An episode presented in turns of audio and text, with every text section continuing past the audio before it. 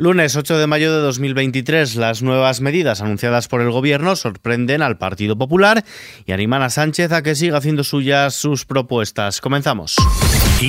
Noticias con Ismael Arranz. ¿Qué tal? El Partido Popular anima a Sánchez a seguir copiando sus propuestas. El Partido Popular considera que la propuesta del Gobierno para avalar el 20% de la compra de la vivienda a jóvenes y familias con menores a su cargo es una copia de las políticas de los populares, por lo que animan a Pedro Sánchez a seguir copiándoles y a copiarles bien, ha señalado el portavoz de la campaña del Partido Popular, Borja Semper, quien ha pedido al Gobierno, al Ejecutivo, que aplique también la rebaja del IVA a la carne, el pescado, las conservas, que deflacte el IRPF a las rentas medias y o reduzca el gobierno como propone Alberto Núñez Feijo. Pues si están bien copiadas las aprobaremos, lógicamente. Todavía no, hemos llegado a este nivel del Pedro Sánchez de decir una cosa y hacer la contraria. Si están bien copiadas, pues lo aprobaremos, porque las hemos defendido nosotros y porque las hemos impulsado, como es lógico. Y es que el Consejo de Ministros de mañana, como decimos, autorizará la creación de una línea de avales del ICO que cubra hasta el 20% del crédito hipotecario de familias con hijos a cargo y jóvenes de hasta 35 años, junto a otras medidas ya anunciadas para impulsar la promoción de más de 60.000 pisos con los que ampliar el parque público. Por otro lado, el Partido Popular llevará al Congreso una proposición de ley para endurecer el delito de malversación tras la propuesta de la Comisión Europea de que el castigo tenga una pena máxima de al menos cinco años de prisión. El portavoz de campaña de los populares, Borja Semper, ha anunciado esta iniciativa parlamentaria y ha tendido la mano al Gobierno y al PSOE para arreglar la reforma del Código Penal que rebajó las penas para la malversación sin ánimo de lucro, fijando el castigo de uno a cuatro años. Además, y sobre Doñana, el portavoz de campaña de los populares ha acusado a la vicepresidenta tercera del Gobierno, Teresa Rivera, de mentir al afirmar que mantuvo una conversación con el líder de la oposición, Alberto Feijóo. La vicepresidenta Rivera miente. No ha habido una conversación entre la vicepresidenta y el presidente Fijó.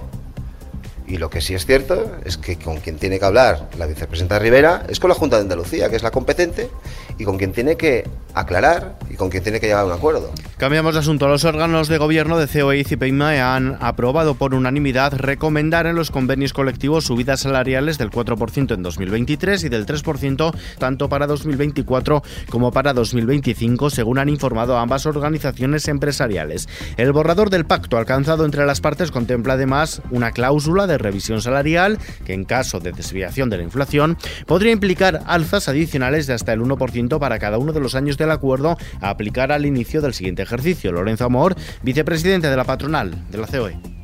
Pues un acuerdo, un buen acuerdo, un acuerdo de país, un acuerdo responsable que va a generar estabilidad, que va a generar paz social entre los autónomos, las empresas y los trabajadores. Bruselas reclama renovar el Poder Judicial y reformar el sistema de elección de sus vocales. El comisario europeo de Justicia Didier Reinders ha apremiado a llevar a cabo la renovación del Consejo General del Poder Judicial antes de que comience la presidencia española de la Unión Europea el próximo 1 de julio.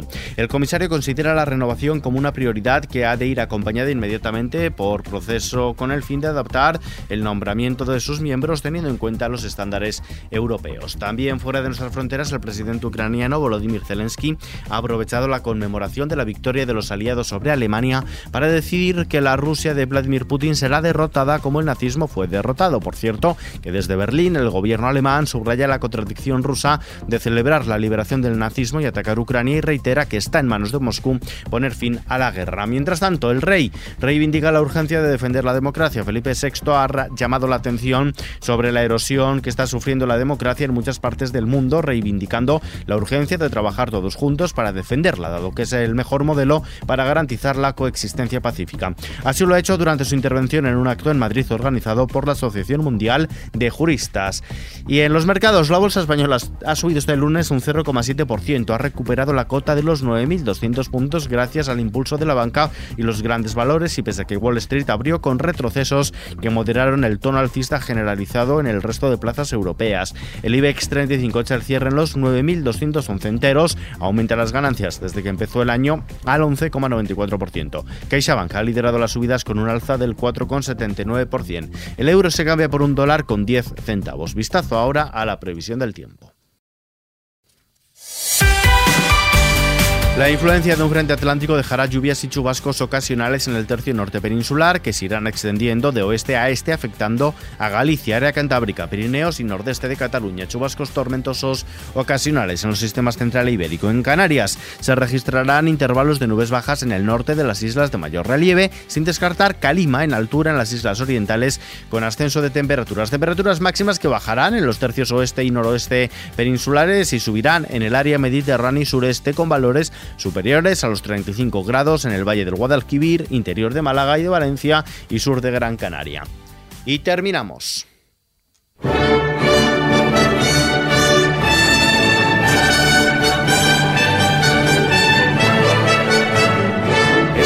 Arranca en Liverpool, en el Reino Unido, la competición oficial de Eurovisión 2023 con una clara favorita, la sueca Lorin, que podría convertirse en la primera mujer que gane dos veces el festival. Claro, eso sí, si no es desbancada, por otros candidatos fuertes como Finlandia, su gran rival, Francia o incluso España. Estos son los principales favoritos al triunfo en la final que se celebrará el próximo sábado 13 de mayo, donde Reino Unido y Ucrania ejercerán como coanfitriones, el primero por recoger, por acoger el evento y el otro por alcanzar la victoria el pasado año, poco después de la invasión rusa a su territorio. Con esta noticia que está ampliada en nuestra web xfm.es nos despedimos por hoy. La información continúa permanentemente actualizada en los boletines de XFM y ampliada con los audios del día aquí en nuestro podcast XFM Noticias bajo la dirección de Julián Garbín, Jorge Galisteo en realización. Un saludo de Ismael Arranz. Hasta la próxima.